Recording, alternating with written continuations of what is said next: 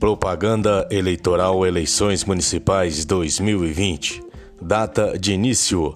A propaganda eleitoral, inclusive na internet, é permitida a partir do dia 27 de setembro. Caminhada e carreata. De 27 de setembro até as 22 horas de 14 de novembro poderá haver distribuição de material gráfico, caminhada, carreata ou passeata, acompanhadas ou não por carro de som ou mini trio. Propaganda na internet. É permitido fazer campanha na internet por meio de blogs, redes sociais e sites. Impulsionamento de conteúdo na internet.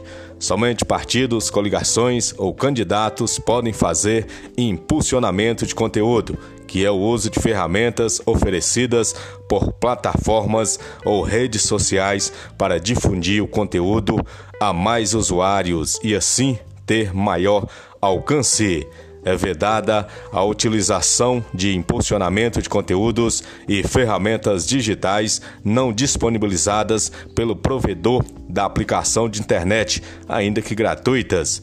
Não é permitido também contratar impulsionamento para propaganda negativa, como críticas e ataques a adversários.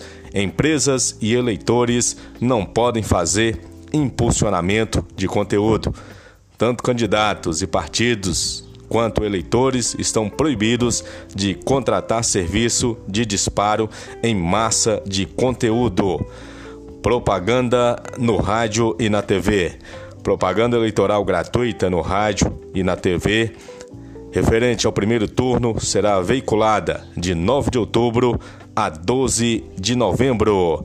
É proibido qualquer tipo de propaganda eleitoral paga no rádio e na TV.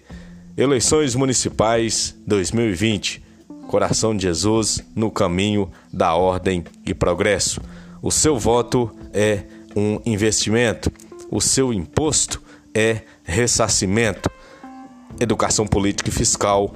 Locutor, professor Flávio Lima e você.